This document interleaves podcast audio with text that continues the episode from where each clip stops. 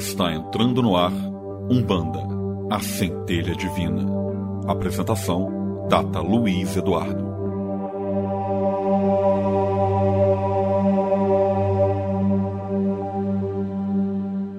Aroiexo que de Mavila é Mavambo. Laroeixo, Aroiexo que de Mavila é Mavambo. Laroeixo, Boa noite, lua cheia, lua nova do meu lado. Exu rei quem chegou vai comandando seu reinado. boa noite, lua cheia, lua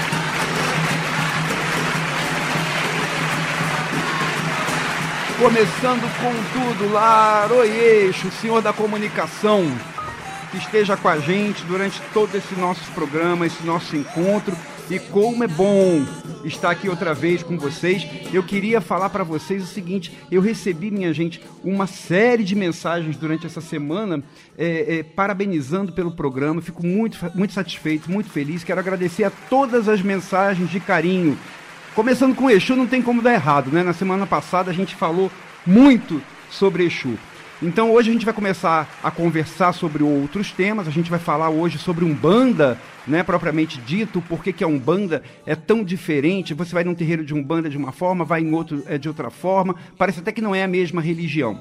Mas antes de começar, vamos dar boa noite a todos, boa noite aos ouvintes, boa noite a você que nos acompanhou na semana passada, boa noite a você que está chegando pela primeira vez para acompanhar o programa Umbanda a Centelha Divina. Aqui nesse programa nós temos o compromisso com você, o compromisso de trazer instrução espiritual, de desmistificar uma série de coisas. Eu quero dar boa noite também para o Eduardo. Eduardo é quem está nos ajudando aqui. Dá boa noite, Eduardo. Boa noite. O Eduardo vai estar aqui no suporte, gente, e, é, atendendo o telefone, nos dando aquele auxílio. E daqui a pouquinho você já pode começar a ligar aqui para a rádio para fazer os seus comentários. 2176-8282, 2176-8282. Mas o que, que vai acontecer hoje? O que, que vai rolar no nosso programa hoje? Olha só, em primeiro lugar, nós vamos explicar, como eu falei agora há pouco, vamos explicar as diferenças entre os terreiros. Por que, que os terreiros são tão diferentes, né? Que às vezes parece até que você que não se trata da mesma religião. Isso tem um porquê, tem um motivo, e a gente vai explicar isso durante o nosso encontro de hoje. No fim do programa, fique ligado, a gente vai fazer uma oração, como a gente eh, fez na semana passada. Aliás, muitas pessoas eh, depois entraram em contato comigo, me pediram até aquela oração de Exu que a gente fez. Hoje não vai ser oração de Exu, mas a gente vai pedir a Deus, pedir aos orixás, o auxílio para a nossa vida. Então fica ligado aí no final do programa. Mas não é só isso que vai ter no final do programa. Surpresa! No final do programa, nós vamos fazer um sorteio de três, não é um, não são dois, são três três ingressos duplos para o prêmio Atabaque de Ouro.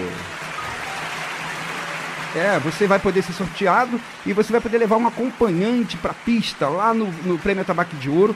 O Prêmio Atabaque de Ouro vai acontecer no dia 25 de agosto. Para quem não conhece, é o maior festival de umbanda do planeta. Nele se reúnem é, os campeões dos campeões de todos os festivais, né? E, e, vai acontecer lá na, na, na, Grande Rio, na Acadêmicos do Grande Rio, num domingo, dia 25 de agosto. Nós vamos estar sorteando no final do programa três ingressos duplos. E você pode concorrer e pode ganhar. Para concorrer é muito fácil, você pode compartilhar a nossa live, compartilhando você está concorrendo, ou então você pode ligar aqui para a rádio conversar com o Eduardo. O Eduardo coloca ali o seu nomezinho ali para ser sorteado. 2176-8282, 2176-8282. E por falar em Atabaque de Ouro, que você não pode ficar fora dessa, o Atabaque de Ouro é o maior festival do planeta de cantigas de Umbanda. Você que gosta de Umbanda, você que gosta de cantigas de Umbanda, não pode ficar fora dessa. É, é, nós estamos também facilitando né, para os organizadores do, do Atabaque, já que é um, um, é um movimento assim é, é muito importante para a nossa Umbanda, nós também estamos facilitando e também estamos é, é, vendendo as, uh, os ingressos, né? Então você pode ligar para cá para a rádio ou pode entrar em contato com a Casa do Caboclo Birajara ou comigo nas nossas redes sociais para saber informações sobre como adquirir mesa para o prêmio Atabaque de Ouro, tá? Você pode adquirir mesa para quatro pessoas para o prêmio Atabaque de Ouro, não fica fora dessa. Ainda de novidade aqui, que já não é mais uma novidade, porque já, a procura já está enorme, é, em julho nós estaremos promovendo um curso prático de tarô cabalístico Para ter informações também sobre esse curso, liga aqui para a rádio ou então pelas nossas redes sociais, nós passamos as informações, tá? O curso vai acontecer em julho. E corre se você tem interesse, porque as vagas estão voando, tá bom? Bom, era isso para a gente começar a conversar. E vamos compartilhando aí, você compartilhando já está concorrendo aos três ingressos que no final do programa nós vamos sortear. Muito bem, então vamos começar a falar da Umbanda, né? É, vamos tentar entender o porquê que a Umbanda é tão diferente de terreiro para terreiro. Eu gosto assim, eu não gosto muito de enrolação, não, vocês vão me conhecer com o passar do tempo. Eu gosto de entrar direto no assunto e entrando direto no assunto. Por que, que a Umbanda é tão diferente? Essa é uma pergunta, minha gente, que não é tão fácil de responder se você olhar atualmente os terreiros de Umbanda. Porque você não tem como compreender é, é, aonde que a coisa começou a ficar é, diferente, aonde que a coisa começou a trazer novos é, aspectos para cada terreiro. Então a gente, para entender melhor isso, a gente tem que voltar um pouquinho no passado. Vamos, tem, tem uma razão histórica, inclusive, para Umbanda ser tão diferente assim. A gente tem, hoje tem milhares de terreiros de Umbanda pelo Brasil, pelo mundo, inclusive, né? E, e tem razões históricas para a Umbanda ser tão diferente assim, para os terreiros de Umbanda se portarem de forma tão diferente. Isso é uma coisa que a gente escuta muito com as pessoas que vão lá na casa do caboclo Birajara, por exemplo, e fala assim: olha, estou cansado de procurar um terreiro de Umbanda. Eu era, aliás, uma coisa muito comum das pessoas falarem, né? Eu era de um terreiro de Umbanda que eu gostava muito e o meu pai de santo desencarnou. E de lá para cá eu não consegui mais ficar em terreiro nenhum, porque eu nunca consegui encontrar um terreiro que fosse semelhante aquele que, que eu frequentava. Ou então o terreiro fechou por algum outro motivo, que não foi o desencarne. Enfim, as pessoas rodam, rodam e não conseguem encontrar. Às vezes encontram algumas semelhanças, né? É, mas, enfim, exatamente igual, eu posso dizer com certeza para vocês que é muito difícil. E existem razões históricas para isso. A gente vai ver que existem várias correntes que, durante a nossa história, é, foram se firmando dentro da Umbanda. A história da Umbanda é uma história muito curta a gente tem 100 anos praticamente de uma história oficial da Umbanda, né? oficializada lá com o Caboclo das Sete Encruzilhadas em novembro de, de 1908. Então é uma religião muito recente, uma religião muito nova, da forma oficial. Tá? Eu não estou falando de outras manifestações que aconteceram antes do Caboclo das Sete Encruzilhadas. Eu estou falando da forma oficial. Então vamos falar de antes também. Antes da, do Caboclo das Sete Encruzilhadas é, surgir e falar assim: olha, eu estou fundando uma nova religião e essa religião se chamará Umbanda, isso lá no dia 15 de novembro de 1908. Antes disso, já existia. Já existiam manifestações que nós poderíamos falar como prenúncio da Umbanda, né? como uma anunciação, como um ensaio para o que a Umbanda viria a ser. Então, naquela época, antes de 1908, existem registros históricos, minha gente. Para quem não sabe, pode procurar. Leal de Souza, por exemplo, foi um grande jornalista e foi a primeira pessoa que escreveu sobre Umbanda no começo do século XX até meados do século XX. Foi, ele era um bandista e foi a primeira pessoa que escreveu sobre Umbanda. E ele fazia pesquisas sobre o histórico da Umbanda, sobre é, é, manifestações que poderiam ter sido Umbanda também, antes do Caboclo das Sete Encruzilhadas, e ele encontrou registros históricos de, do, de caboclos se manifestando antes do Caboclo das Sete Encruzilhadas, de pretos velhos se manifestando antes do Caboclo das Sete Encruzilhadas. Então, em 1889, por exemplo, há registros é, da manifestação do Caboclo Curuguçu. Além dele, Caboclo Cobra Coral também aparece nessa época. Alguns pretos velhos também aparecem no século XIX, no século XVII, ou seja, começando, é um prenúncio da Umbanda, mas sem aquela organização que viria começar a ser formada com o Caboclo das Sete Encruzilhadas em 1908.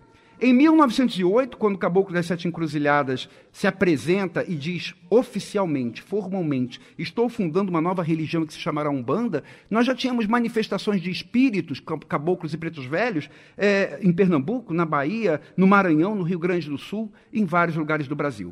Mas sem uma organização, sem assim uma veste doutrinária.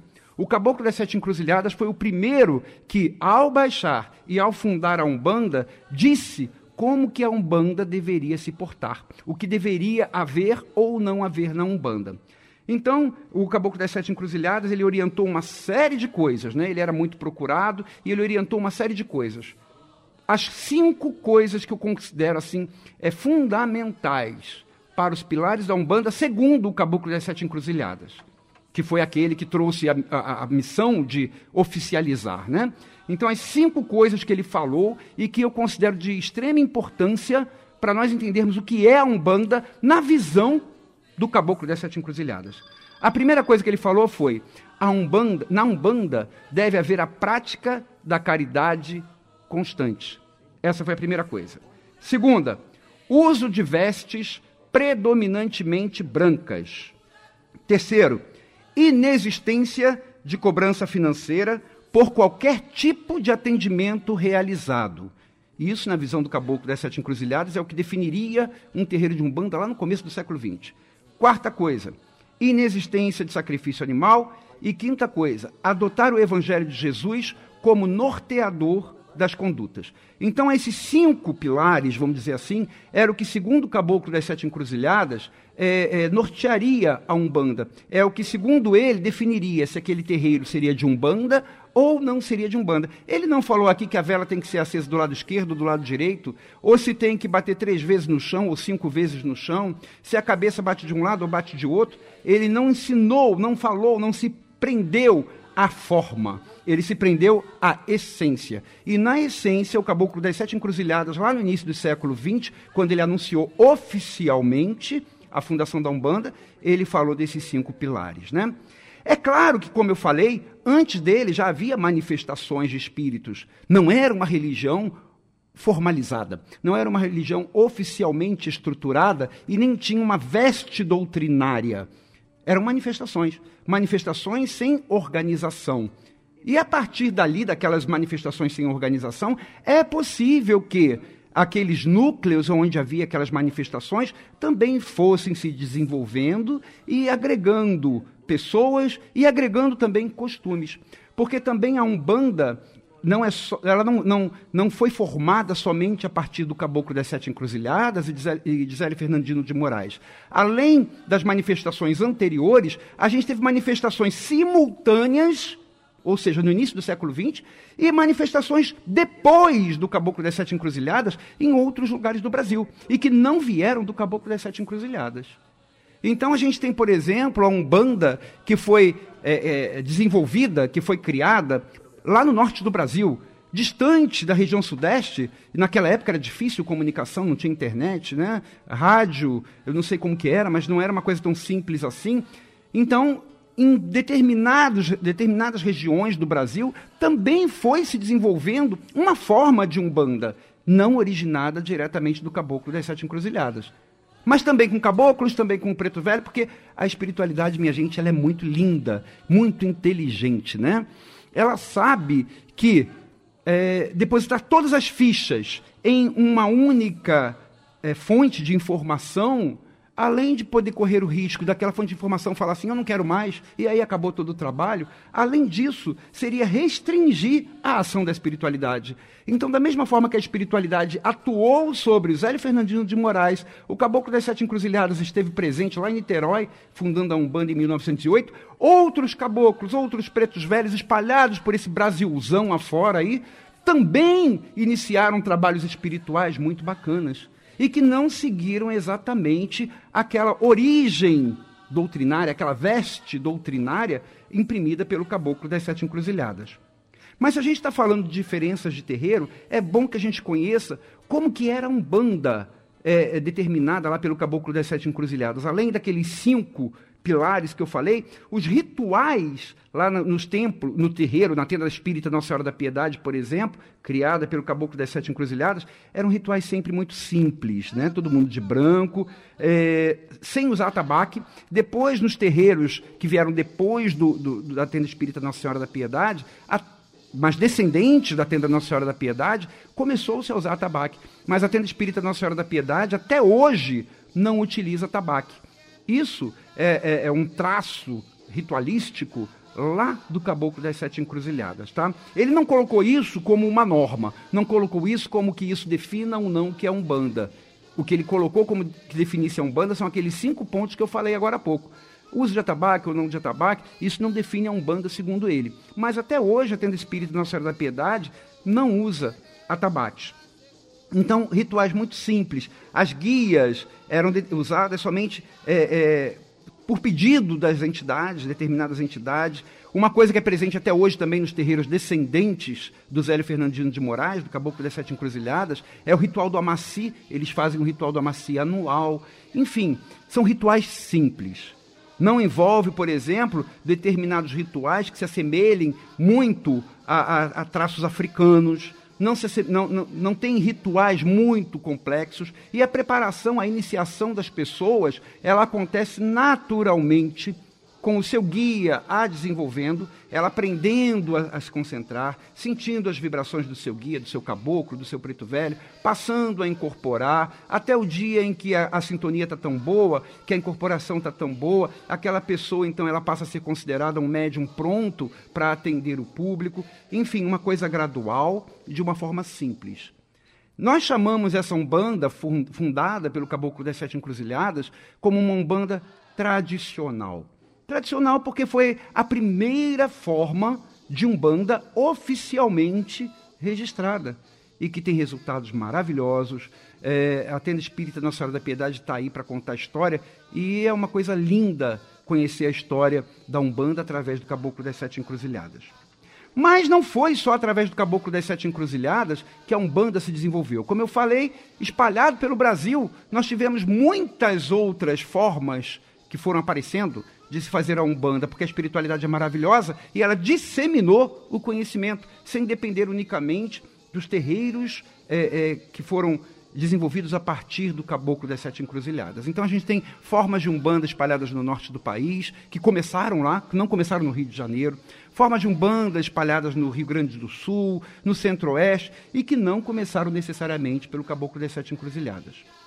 Após o Caboclo das Sete Encruzilhadas, após a abertura de novos templos pelo Caboclo das Sete Encruzilhadas, em 1924 surge uma segunda grande corrente de Umbanda, um pouquinho diferente, para não falar bastante, é, dos terreiros do Caboclo das Sete Encruzilhadas, que é a Tenda Mirim. Eu vou conversar com vocês sobre a Tenda Mirim, mas antes da, da Tenda Mirim, vamos dar um pequeno intervalinho para a gente beber uma água e vamos ouvir os nossos comerciais.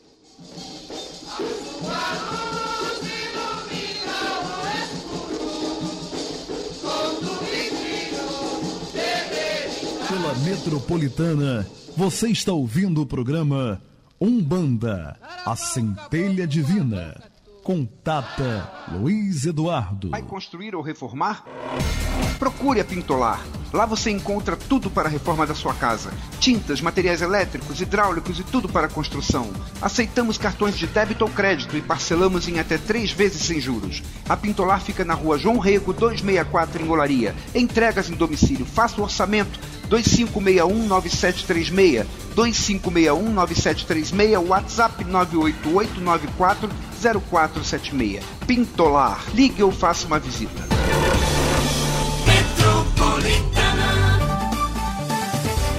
Fisioterapia domiciliar, doutora Adileia Monteiro. Atendimento personalizado, segurança, comodidade, flexibilidade de horário. Especialista em neurologia, geriatria, fisioterapia respiratória e estética Pagamento facilitado. Agende uma avaliação. Atendimento domiciliar. Doutora Adileia Monteiro. 97130-7939. 97130-7939. Metropolitana. Boa noite. Você está na Metropolitana AM 1090. Saravá o caboclo arranca tu. Saravá. Então, voltando aqui à nossa conversa, a gente estava falando sobre a tenda Mirim, né, o começo da tenda Mirim. Eu queria mandar um abraço antes da gente continuar para os nossos parceiros, doutora Adileia Monteiro, Marcos da Pintolar. O telefone aí passou muito rápido no comercial. Quem quiser, depois, quem está precisando de fisioterapia ou quem vai construir, reformar sua casa, é, pode, pode é, entrar em contato aqui com a rádio 21768282, que teremos o prazer de repassar novamente os contatos dos nossos parceiros. Vamos prestigiar, né, minha gente? Vamos prestigiar quem prestigia a Umbanda. Vamos prestigiar quem prestigia o nosso trabalho. E por falar em abraço, Queria mandar um abraço também para a doutora Bárbara.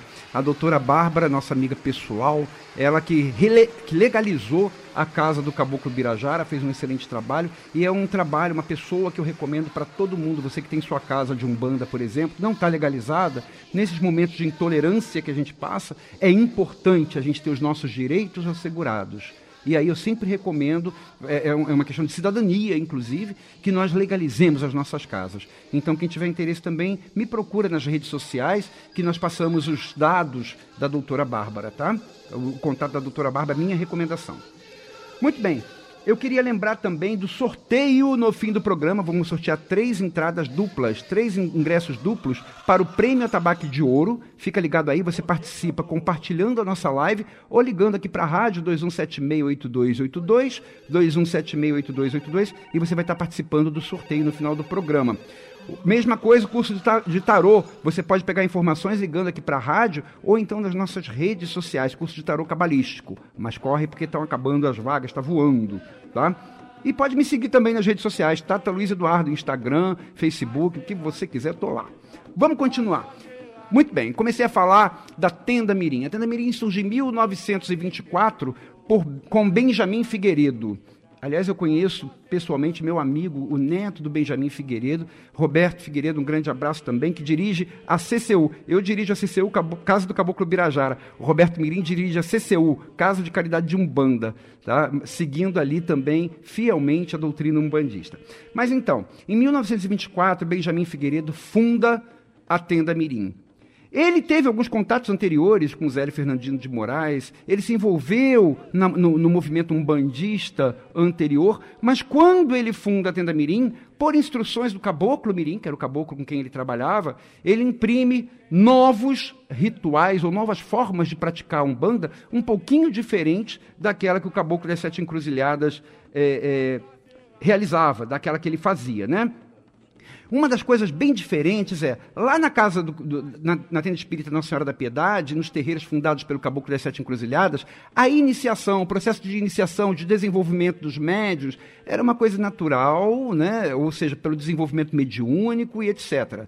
Lá na tenda Mirim, o Caboclo Mirim iniciou um processo de iniciação diferenciada, com sete graus. Foi a primeira vez que na Umbanda apareceu a organização iniciática em sete graus. Uma outra característica é que o Caboclo Mirim, ele desagregou, ou seja, separou, retirou da Umbanda que vinha se formando, não só através da casa do Caboclo, do, casa do Caboclo Birajara, não, desculpa, não só através da, lá do Caboclo das Sete Encruzilhadas, mas dos outros terreiros que começavam a, aparecer pelo Brasil, ele separou um pouco do africanismo.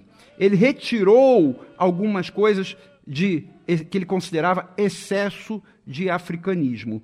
Então, por exemplo, é, excesso de guias no pescoço, isso foi abolido. É, foi uma- o uso da linguagem, né, de termos, por exemplo, africanos, termos iorubais, na tenda mirim não foi utilizado e, pelo contrário, foi substituído por termos indígenas. Os próprios sete graus iniciáticos, por exemplo, eles, eles têm denominações em tupi, em Nhengatu, que é a linguagem original do- dos índios brasileiros. Tá?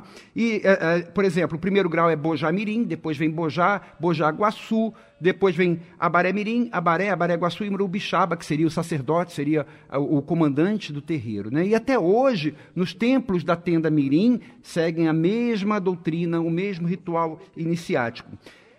Dentro da tenda Mirim, o- uma coisa que o, caboclo, que o Caboclo Mirim sempre prezou bastante foi o estudo. O estudo tanto da doutrina espírita, como ele introduziu na Umbanda. Lá no princípio, quando ele fundou a tenda Mirim, alguma coisa de teosofia. Teosofia são, é, é- é um, um- um compêndio de estudos, de conhecimentos, digamos assim, um pouco mais velados, né, e vamos dizer assim, é, mais ligados a outras tradições, como, por exemplo, a tradição oriental. A teosofia estuda, por exemplo, chakras, estuda coisas que lá no hinduísmo é muito comum. É, projeção astral, enfim, uma série de outras coisas. Lá no hinduísmo é muito comum, mas aqui nas religiões brasileiras, no kardecismo, por exemplo, hoje já tem, mas naquela época não tinha tanto. Então o caboclo Mirim, ele introduziu, além do estudo da doutrina espírita dentro do terreiro, dos terreiros dele, né? ele teve mais de 50 filiais da Tenda Mirim, ele introduziu, além disso, o estudo da teosofia. E por isso, é, a Tenda Mirim é, e o Caboclo Mirim e o Benjamin Figueiredo, eles são considerados até os precursores de um terceiro movimento. Então nós tivemos aí o, o, primeiro, que é a Umbanda tradicional, lá do Caboclo das Sete Encruzilhadas, depois surgiu a Umbanda da Tenda Mirim, e ele é precursor de um terceiro movimento que veio em seguida, chamado Umbanda Esotérica. A Umbanda Esotérica, trazida, é, ensinada por W.W. Mate Silva, através do seu preto velho, Pai Guiné de Angola, por exemplo, é uma, é uma faceta da Umbanda, é uma vertente da Umbanda que estuda muito questões ligadas ao orientalismo. E há muito também a teosofia e muito questões esotéricas. Então, a, a, a, estudos, por exemplo, de, da, teo, da, teosofia, como eu falei, estudos de astrologia, cabala, os Vedas hindus, que são textos hinduístas antiquíssimos, tudo isso é estudado na Umbanda esotérica. Olha como que a Umbanda, minha gente, começa a se diversificar da Umbanda tradicionalista ou tradicional, a gente já tem aí a Umbanda da Tenda Mirim, que é uma Umbanda é, é muito ligada até às tradições indígenas, já que os, os nomes utilizados são nomes em Nhaengatu. É, temos também a Umbanda esotérica. E, em seguida, vindo mais para perto aqui da gente, no final já do século XX, aparece a Umbanda Sagrada, o que nós chamamos de Umbanda Sagrada, fundada por Rubens Saraceni. Rubens Saraceni, através de psicografia, ele escreveu vários livros, né? O Guardião da Meia-Noite é um dos livros famosíssimos dele, e ele imprimiu na Umbanda também uma nova forma de trabalhar a Umbanda. Lá no começo da Umbanda, para vocês terem uma ideia, até 1940, 40 e alguma coisa, que Leal de Souza publica um livro explicando o que é Umbanda, ele lista ali orixás que trabalhavam na Umbanda, que eram admitidos na Umbanda. E ali não aparece nem Nanã e nem aparece Omolu. Ou seja, a Umbanda começou sem Nanã e começou sem Omolu. Quando aparecia, por exemplo, alguém que fosse filho de Nanã ou de Omolu, lá naqueles primeiros terreiros, talvez indicassem para o candomblé, indicassem para, é, ou, ou, ou ou atraíssem para aquela pessoa vibrações de outro orixá, não sei como é que se fazia, mas Nanã e Omulu, por exemplo, não aparecem lá. E quando nós chegamos no final do século XX, isso lá no começo era assim, no final do século XX, com Rubens Saraceni, ele inclui na Umbanda é, outros orixás. Nanã e Omulu já tinham sido incluídos na Umbanda, por exemplo, não lá no começo, mas no meio do século XX, é, eles já tinham sido incluídos. Mas no final do século XX, a Umbanda Sagrada de Rubens Saraceni inclui, por exemplo, Obá, inclui Oxumaré, inclui outros. E a própria visão de Orixá muda um pouquinho em relação às visões mais tradicionais. Segundo a doutrina lá de Rubens Saraceni, os orixás eles se portam, se comportam né, em tronos, por exemplo, em que há ao lado o polo passivo e o polo ativo, e que eles se completam e que atuam sobre nós. Visões diferentes de como lidar com o orixá e de como lidar com a Umbanda. E além disso, olha só, Umbanda tradicional, Umbanda da Tenda Mirim, Umbanda esotérica, Umbanda sagrada de Rubens Saraceni. Além disso, Umbanda homolocou, trazida também por Tata Tancredo, em meados do século XX, também misturando Umbanda com Candomblé. E além dessas tradições todas, nós ainda temos a Umbanda popular. O que é a Umbanda popular? É aquela Umbanda disseminada pelo Brasil e que as onde as diferenças de um terreiro para o outro ainda são mais gritantes do que de todos os terreiros que vêm do Caboclo das Sete Encruzilhadas, de todos os terreiros que vêm da Tenda Mirim. Esses que vêm de alguma origem doutrinária, assim específica, seguem aquela ordem doutrinária. E você não encontra muitas diferenças de um para o outro dentre aquelas filiais. Mas terreiros de Umbanda popular, eles sofrem uma variação muito grande. Da onde vêm essas variações? Do regionalismo, por exemplo. Os terreiros fundados lá no norte do país, os terreiros de Umbanda que cresceram lá, que se desenvolveram lá, eles sofrem influências, por exemplo, do tambor de mina, lá do Maranhão. Os terreiros lá do sul do país sofrem influência do batuque. Enfim, são várias influências regionais. Um terreiro hoje, por exemplo, que inicia em São Paulo, mesmo que não tenha sido originado de Rubens Saraceni, vai sofrer influência, é uma coisa natural. Então é natural também que aquele terreiro que surge em São Paulo hoje também tenha algumas tratativas em relação ao orixá, como os terreiros de Rubens Saraceni, apesar de não ser filial. Então o regionalismo é um fator muito importante. Um outro fator importante também é o conhecimento do próprio dirigente. O dirigente às vezes já passou por outras religiões, como o candomblé, e aí traz para Umbanda, quando vem para Umbanda, traz alguns conceitos do candomblé também. E com isso a Umbanda já entendendo esse histórico, né, entendendo a história da Umbanda, aí dá para começar a perceber o porquê que a Umbanda é tão diversificada assim. Por que, que é, é, tão diferente? Mas o que, que está certo e o que, que está errado? Existe alguma coisa certa? Existe alguma coisa errada? Nós vimos aqui com essa, com essa conversa toda que nós temos uma infinidade de modos de se fazer a Umbanda. Desde o do Caboclo Curuguçu, antes do Caboclo das Sete Encruzilhadas, depois Caboclo das Sete Encruzilhadas, Tenda Mirim, Umbanda Esotérica, Umbanda Molocô. Existem uma, a Umbanda Popular, por exemplo, existe uma centena, ou sei lá quantas, formas de se praticar a Umbanda. Como é que a gente vai saber o que é que está certo e o que é que está errado? Minha gente, eu gosto muito das palavras e da definição de Manuel Lopes. Manuel Lopes é o dirigente do Núcleo de, Estudo, de Estudos Mata Verde, lá em São Paulo. O Manuel Lopes, ele falou uma frase que resume tudo isso e que explica perfeitamente o que é que está certo, o que é que está errado, se há alguma coisa certa, se há alguma coisa errada. O porquê que a Umbanda é tão diversificada assim. Eu admiro ele por essa fra frase e eu queria que vocês guardassem isso que ele vai falar e não esquecessem nunca mais.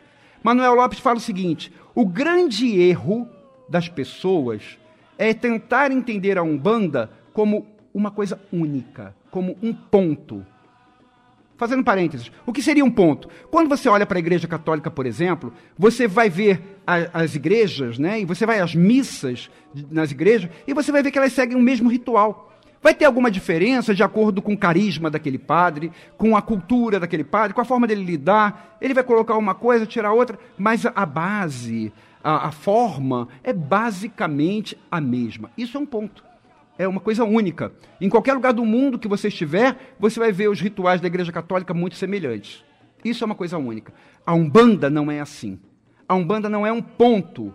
A Umbanda, na, na palavra de Manuel Lopes, que eu, eu tiro meu chapéu para ele, a Umbanda é uma rede com inúmeros pontos.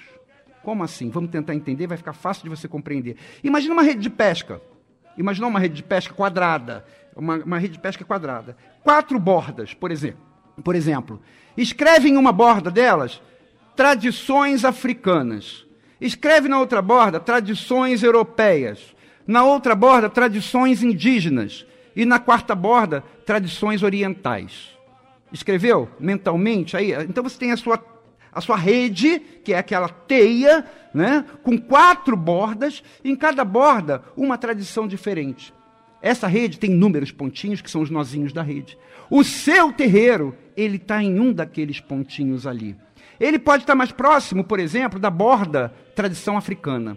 Ele pode estar mais próximo da borda tradição europeia. Ele pode estar mais próximo da, da borda tradição indígena ou da borda tradição orientalista a proximidade dele de alguma borda é o que vai ditar qual tipo de ritual será predominante naquele terreiro. Porque a Umbanda recebe influências sim, seja qual for o terreiro de Umbanda que você for. Ela vai receber influências africanas, europeias, indígenas e orientais. Agora, a intensidade em que ela recebe essas influências é que é variada de acordo com o ponto da rede aonde o seu terreiro estiver.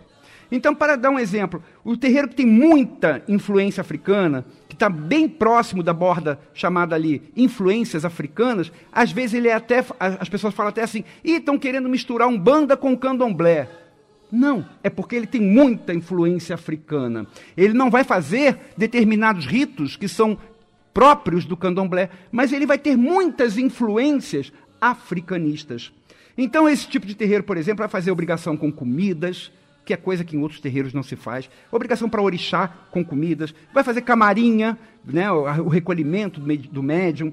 Vai eh, usar termos iorubais em abundância nos seus trabalhos. Né? Vai falar assim, ao invés de pegar a faca, vai falar pega o obé, coisas desse tipo. É, vai ter imagens de orixás africanos, por exemplo, se, se quiser, né, se quiser ter imagens. É, vai ter instrumentos é, com percussão variada, tabaco, chequerê, adjá, enfim, vai ser um terreiro que você vai olhar assim e vai ver, tem muitas influências africanas, mas não quer dizer que ele não tenha das outras também. Não quer dizer que ele não tenha influência europeia, indígena e orientalista, mas a predominante vai ser africana. Já um terreiro, por exemplo, que esteja mais próximo ali da bordinha, chamada influência europeia, ele vai transitar muito entre influências católicas e influências espíritas. O espiritismo kardecista foi fundado na França, por isso a influência europeia. E aí nesse terreiro você vai ver estudo do evangelho, você vai ver um altar que parece uma igreja católica, cheia de imagens de santo. Você vai ver, por exemplo, ele respeitando o calendário católico, a quaresma, é, é, alguns ritos de Páscoa, por exemplo. Ele vai respeitar o, o, o calendário católico, coisa, por exemplo, que um terreiro que estiver bem próximo ali da borda africanista já não vai respeitar a quaresma, por exemplo, como um período de recolhimento. Mas no terreiro próximo à borda, escrito lá, é, influência europeia, ele vai ter isso. Não quer dizer que ele não tenha influência também africana, orientalista, indígena, mas a predominante será dessa forma, ou católica ou espírita. Ali vai ter trabalho de desobsessão, como lá no Espiritismo. Ali vai ter estudo do Evangelho, ali vai ter curso de médiuns para explicar mediunidade, coisas que você não vai ver num que esteja próximo, por exemplo, da, da, da, da influência africanista. Um terreiro, por exemplo, que esteja mais próximo das influências indígenas. Aí você vai ver ali rituais com fumaça, né, com muitos rituais com fumaça, rituais xamânicos. É, um, vai ver uma proximidade ao catimbó, uma proximidade ao babassuê, uma proximidade à pagelança, uma proximidade a ritos originados dos nossos índios. Não quer dizer que ele também não tenha influência africana, que ele também não tenha influência europeia, espírita, católica e orientalista mas ele predominantemente vai ter influência indígena. Já aquele terreiro que ele está mais próximo ali das tradições orientalistas, você vai ver ali é, é, estudo dos chakras, da aura, muitos trabalhos com cromoterapia, com pedras, o estudo da teosofia, por exemplo, é, a, o uso de mantras, de, como, como meios de trabalho, às vezes aquela musiquinha tocando baixinho no ambiente o tempo inteiro. E aí você compara um terreiro desse com aquele terreiro mais africanista e você fala: não é a mesma religião. É a mesma religião. Porque o erro está em querer colocar a Umbanda como um ponto, como uma coisa única, que tenha que ser idêntico em qualquer lugar. Isso não existe, a Umbanda não é assim. Ela não foi pensada pela espiritualidade para ser assim. Ela foi pensada para ser uma religião que abrace a todos, independente da sua cultura, independente do seu entendimento, independente daquilo com quem a pessoa tem mais afinidade. Então, se nós somos pessoas diversas, se nós somos pessoas diferentes, uma religião criada pela espiritualidade visando abraçar, acolher a todos, ela tem que se portar de forma diferente. Uma coisa que eu sempre falo para quem nos procura e que fala assim: ah, cada terreiro é de uma forma. Eu sempre falo o seguinte: olha só, a Umbanda é assim para dar chance a cada um de nós de encontrar aquele terreiro que se adeque mais. Então, pessoa que gosta muito, que tem uma simpatia grande pelas tradições mais africanistas, ela pode procurar dentro dessa rede de umbanda, dessa rede enorme, ela vai encontrar, ela vai encontrar um terreiro que tenha rituais de acordo com aquilo que ela gosta, com aquilo que ela acredita, com aquilo que vem dela, aquilo que ela aprendeu. Ela vai encontrar o, o ponto certo. Uma pessoa que já não goste tanto de, dos rituais africanistas, por exemplo, ela pode, ela, ela, procurando dentro da rede da Umbanda, ela vai encontrar aquela Umbanda onde tenha muito estudo do Evangelho, onde tenha desobsessão, onde pareça, às vezes, até um centro kardecista, só não é porque tem o caboclo, tem o preto velho ali, mas às vezes tem até mesa nesses, nesses terreiros, e são Umbanda também. E por aí vai, a Umbanda é aquela que serve para abraçar todo mundo, independente é, da, da sua, das suas aspirações. Ou seja, o que você quiser, o que você entender como religião, o que servir para lhe ligar a Deus e a espiritualidade, você vai encontrar na Umbanda. Ah, mas eu já procurei, ainda não encontrei aquele terreiro que eu goste, que se afinize com o que eu penso, com o que eu sinto. Procura que você vai encontrar. Pode não ser no primeiro, pode não ser no segundo. Como eu falei, a Umbanda não é um ponto, a Umbanda é uma rede, e nesse rede tem infinitos, nessa rede tem infinitos pontos, e um deles é o seu. Um deles é aquele que é exatamente como você quer. Por isso, completando a frase de Manuel Lopes, do Núcleo de Estudos Mata Verde, lá de São Paulo, que foi quem trouxe essa visão de rede e não de ponto, a gente fala o seguinte: a unidade, se a gente quer uma unidade para a Umbanda, se a gente quer entender a Umbanda como uma coisa única, essa unidade está onde? Na diversidade.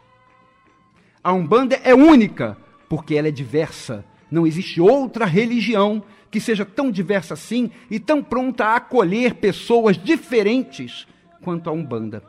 Ah, mas tem absurdos, não tem absurdos de um terreiro assim? Já fui um terreiro que faziam coisas horríveis. Existe absurdo, o absurdo é humano. Os absurdos que são praticados em nome da Umbanda são absurdos humanos. A Umbanda não é culpada disso. A Umbanda é aquela rede pronta para abraçar todo mundo, porque ali vai ter sempre um ponto que vai atender aos seus anseios. E por falar em anseios, você que está nos escutando, se você frequenta um terreiro, em qual ponto da rede está o seu terreiro? Comenta aí, comenta na nossa live ou liga para aqui e fala, liga para a rádio 21768282 e fala em que ponto que está o seu terreiro. Ele está mais perto da borda africanista? Ele está mais perto da borda europeia? Ele está mais perto da borda indígena? Ele está mais perto da borda orientalista? Aonde ele estiver, ele continuará sendo um banda. Mas, Tata, e quando é que eu posso dizer assim, não é um banda? Já que é um banda é tão diversa assim, já que pode tanta coisa e mesmo assim está dentro da rede, simplesmente recebendo influências em intensidades diferentes, o que é que eu posso dizer que não é um banda? Bom, na minha opinião, eu me, me eu, eu, considero, não que não é um banda, e sim o que é um banda, aquilo que o Caboclo das Sete Encruzilhadas falou lá quando fundou oficialmente a religião. Aqueles cinco pontos. Então, a Umbanda, ela pode ter a vela aqui, pode ter a vela ali, pode fazer fumaça, pode ter tabaco, pode não ter, pode bater no chão, pode bater no teto, pode fazer muitas coisas diferentes. Mas cinco, os cinco pilares que o Caboclo das Sete Encruzilhadas falou é o que, na nossa opinião, é o que define a Umbanda. Então, dentro desta rede enorme, há uma variedade impressionante de formas de fazer a Umbanda. Mas, independente de qual ponto onde estiver, independente da proximidade a qual borda, para ser um banda, ela tem que ter predominância da roupa branca, ela tem que usar é, é, a caridade, né, praticar a caridade constantemente, ela tem que tem a inexistência de cobrança financeira por atendimento. Ah, mas o terreiro precisa é, de, de, de dinheiro. Existem muitas formas de se arrecadar é, verba para manter a casa, a gente sabe que não é fácil, eu dirijo uma casa enorme, sei como que é difícil, mas existem recursos, por exemplo, cursos, cursos que se possa dar, doações, mensalidade, mas pelo atendimento, um terreiro de Umbanda, na opinião do Caboclo das Sete Encruzilhadas, essa é palavra dele, não é minha, um terreiro de Umbanda não cobra. Inclusive, Zélio Fernandino de Moraes muitas vezes recebeu cheques vultosos, e o caboclo falou assim: agradeça e manda devolver. Por quê? Porque a partir do momento em que se cobra por um atendimento, naquele momento já não é caridade. Caridade é algo sem remuneração, é algo sem ter contrapartida, a não ser a satisfação de auxiliar. Então, se, se há a cobrança, naquele momento deixou de ser um banda. Pode ser um banda 99% do tempo, ou seja, 99% das vezes está faz... dentro dessa, da, da, dessas normativas definidas pelo Caboclo das Sete Encruzilhadas, e naquele momento que fez alguma coisa fora, saiu, daqui a pouco volta de novo. Isso aí é com cada um, né? não vamos entrar nesse mérito. Mas, na opinião do Caboclo das Sete Encruzilhadas, segundo as suas definições, a Umbanda é a prática da caridade constante, uso de vestes predominantemente brancas, inexistência de cobrança financeira por atendimento, inexistência de sacrifício animal e a adoção do Evangelho de Jesus como norteador de conduta. Então, independente da rede, independente do ponto onde o seu terreiro esteja, se ele segue esses cinco princípios, o seu terreiro é um terreiro de umbanda. Tendo vindo do Caboclo das Sete Encruzilhadas, ou tendo sido fundado lá no norte do país, no centro-oeste, na região sul, sem ter sem ser descendente dos terreiros do Caboclo das Sete Encruzilhadas. Independente disso, ele é um terreiro de Umbanda. Pode muitas coisas? Pode muitas coisas. Mas, se, mas cumprindo, estando dentro dessas, desses cinco princípios, é um terreiro de Umbanda. Então isso explica é, é, que não há, na verdade, o que, como a gente dizer isso está certo, isso está errado. Como é que eu vou dizer, por exemplo, que os terreiros que vieram do Caboclo das Sete Encruzilhadas e que agem de uma forma estão errados, se ele ajuda tanta gente? Como é que eu vou dizer que terreiro, os terreiros que vieram da Umbanda Sagrada, de Rubens Saraceni, lá em São Paulo, estão errados na visão deles de orixá ou na visão do método de trabalho, se existem milhares de pessoas que são consoladas por aquela Umbanda? Como é que eu posso dizer que está errado? Como é que eu posso dizer que está errado o que a Tenda Mirim e suas filiais fazem por aí, ajudando a tanta gente, ou o que a Umbanda esotérica faz ajudando tanta gente, ou o que a Umbanda popular, aquela que funciona nos fundos da casa daquela mãe de santo, aquela Umbanda mais humildezinha, aquela Umbanda de pé no chão, como é que eu vou dizer que aquilo está errado, que o que ela faz lá está errado? Quantas pessoas passam por ali em depressão e que aquela mãe de santo, com seu preto velho, com seu caboclo, ajuda a sair da depressão? Ou que passa com problemas ali e, e é salva pela ajuda, pelo trabalho daquela mãe de santo? Então não há como dizer que está errado, contanto que aqueles cinco pilares, aqueles cinco, cinco princípios básicos definidos pelo caboclo das sete encruzilhadas sejam respeitados respeitando aquilo ali, é Umbanda. Ah, mas essa Umbanda parece muito candomblé. Parece, mas não é. Aquela, essa Umbanda parece muito um centro kardecista. Parece, mas não é. Essa Umbanda parece muito um catimbó. Parece, mas não é. É Umbanda. Está dentro da nossa rede, que é uma rede tão vasta, tão diversa. O, o mais difícil para um dirigente umbandista, por exemplo, é tentar manter o ponto onde se situa o seu terreiro no meio dessa rede. Ou seja, recebendo influências em, iguais ou, ou semelhantes intensidades das quatro bordas. Ou seja, ter ritos que recebem influências africanas, ritos que recebem influências indígenas, europeias, é, é, orientalistas e manter-se no centro. Esse é o trabalho mais difícil e é difícil mesmo de conseguir. Por isso a gente, os terreiros acabam sempre tendendo para um lado, para o outro, e não está errado. Ele vai servir para aquelas pessoas que têm afinidade com aquele tipo de rito. Então, como eu falei, erros são humanos. Erros nós temos que prestar atenção e a espiritualidade nos ajuda a isso. Então, minha gente, é, com tudo isso que eu falei, eu tenho certeza que deu para a gente entender sobre a Umbanda, o porquê que ela é tão diversa, e que, na verdade, não há errado, não há certo, contanto que esteja ajudando as pessoas, que esteja fazendo bem as pessoas e que respeitem os cinco pilares é, firmados pelo Caboclo das Sete Encruzilhadas. Vamos novamente para um rápido comercial e nós voltamos já já com a nossa oração final. O tempo voa. Nós voltamos já já com a nossa oração final e com o sorteio. Compartilha aí.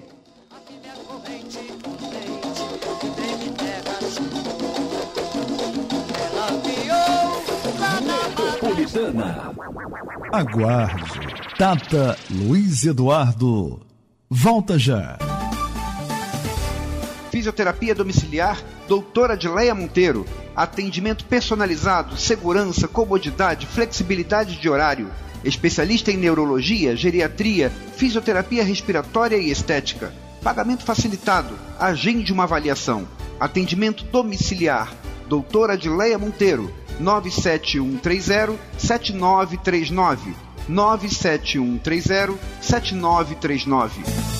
Metropolitana. Vai construir ou reformar? Procure a Pintolar. Lá você encontra tudo para a reforma da sua casa: tintas, materiais elétricos, hidráulicos e tudo para a construção. Aceitamos cartões de débito ou crédito e parcelamos em até três vezes sem juros. A Pintolar fica na rua João Rego 264 em Olaria. Entregas em domicílio. Faça o orçamento 25619736, 25619736, WhatsApp 988940476. Pintolar. Ligue ou faça uma visita. Metropolitana. No meio da sambambaia, perto do Pedro em pé, eu vi um caboclo atirando, ele atirava sem ninguém ver. Ok, ok, estamos de volta. Vamos fazer já já a nossa oração. É, mas eu, eu, eu, espero que tenha ficado entendido. Eu recebi aqui algumas perguntas, tanto pelo, pelo Facebook como também é, pelo telefone.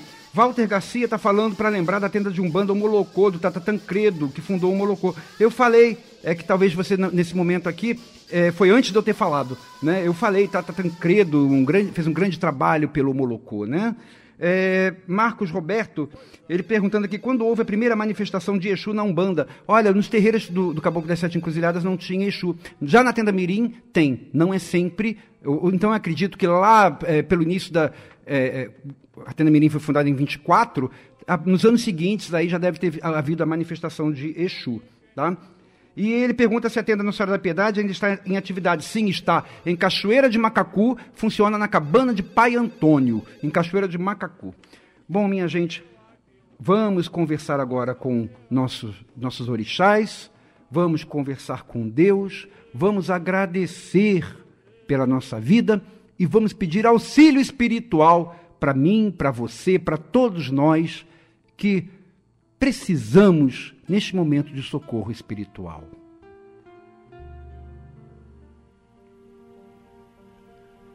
Eu peço que você feche seus olhos e que, junto comigo, eleve os seus pensamentos ao nosso Pai Criador. Não importa o nome, Deus, Olorum, Jeová, Jeová é Deus, Oxalá. Meu Pai, Oxalá, a vós elevamos os nossos pensamentos neste momento para recorrer ao vosso auxílio espiritual. Permita que sobre nós vibrem as irradiações de todos os orixás, nos trazendo paz, nos trazendo equilíbrio, nos trazendo a purificação das nossas energias, das nossas vibrações que as vibrações dos orixás irradiadas sobre nós nos auxiliem no discernimento, nos auxiliem a termos forças para superar as dificuldades da vida. Meu Pai Oxalá, nós procuramos sempre compreender a vida e compreender a espiritualidade, mas somos encarnados, nossa mente não acompanha muitas vezes as instruções espirituais que recebemos dos nossos guias e por isso nós sofremos. Nós nos desesperamos ante as provações. Permita que naquele momento de dor, naquele momento de fraqueza, nós sejamos amparados pelos nossos caboclos, pelos nossos pretos velhos, pelos nossos Exus guardiões, e que eles estejam ao nosso lado, nos intuindo, nos dando bons pensamentos, bons sentimentos, e nos auxiliando a vencer os obstáculos da vida material tão difícil. Que Exu vá na nossa frente, nos abrindo os caminhos, nos trazendo novas oportunidades no campo profissional, no campo financeiro, no campo emocional. Que os nossos pretos velhos atuem sobre os nossos sentimentos, nos trazendo conforto, a esperança e a resignação ante aqueles obstáculos maiores. Que os nossos caboclos nos impulsionem para frente, com coragem, com determinação, nos ajudando a vencer os momentos de tristeza e nos trazendo sempre a certeza da vitória. Meu Pai Oxalá, neste momento de encontro espiritual, nós pedimos que o Senhor olhe por cada um de nós que nesse momento em prece, com o coração elevado, juntamos os nossos pensamentos, direcionando-os para o centro de vosso amor.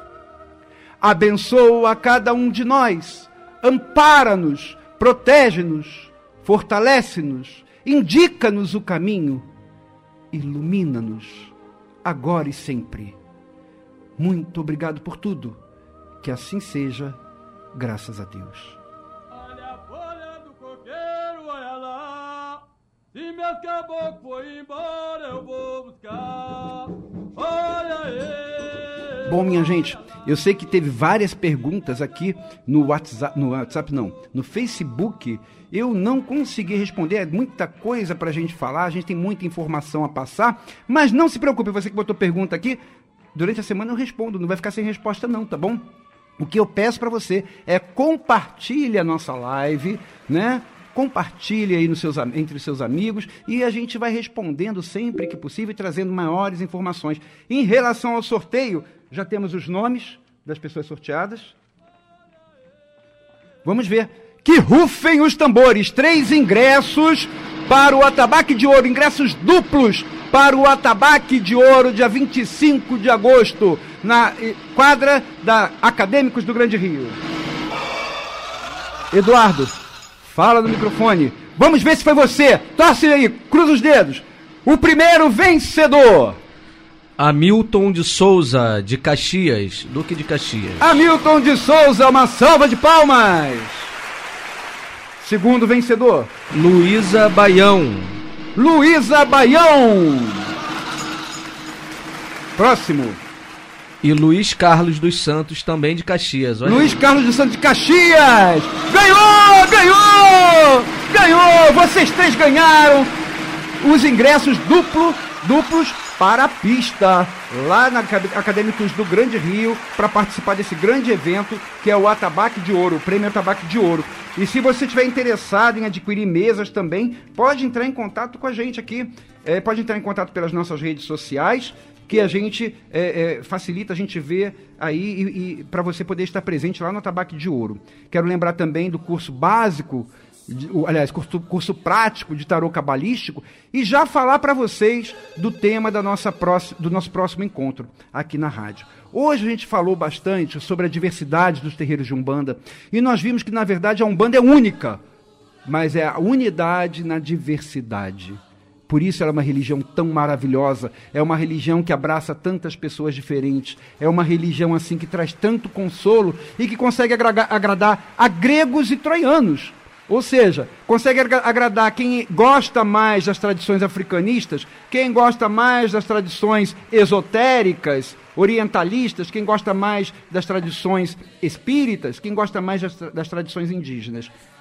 E nós falamos aqui que o limite para isso, que há um limite, no nosso entender, nós ficamos com o Caboclo das Sete Encruzilhadas. Outras pessoas podem ter outros entendimentos. No nosso entendimento, já que nós temos que colocar um limite nisso tudo, nós entendemos que o limite é o que o Caboclo das Sete Encruzilhadas definiu como que seria um banda. Fora disso, em algum momento que aquele terreiro se comporte de uma forma um pouquinho diferente, ele pode não estar sendo tão um banda assim, mas pode voltar a ser no dia seguinte em outros trabalhos. Tá? Não vamos criticar ninguém por causa disso, porque a Umbanda por si só ela é agregadora.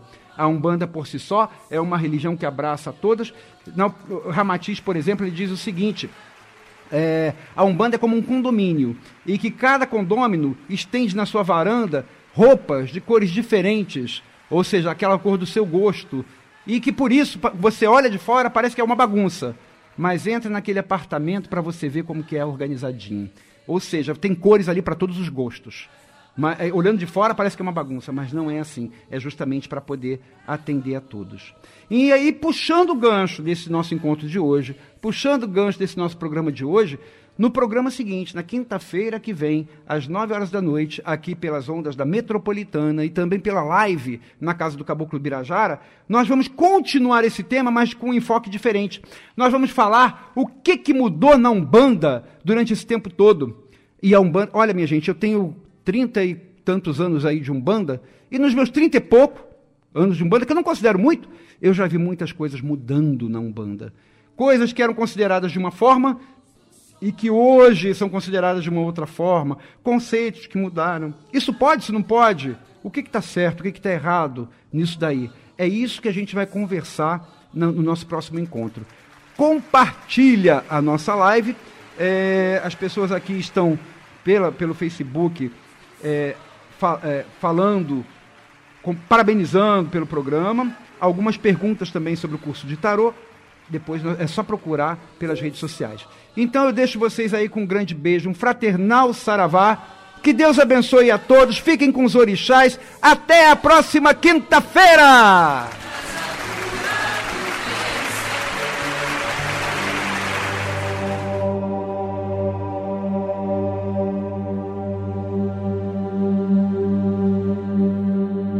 Você ouviu Umbanda, a centelha divina. Apresentação: Tata Luiz Eduardo.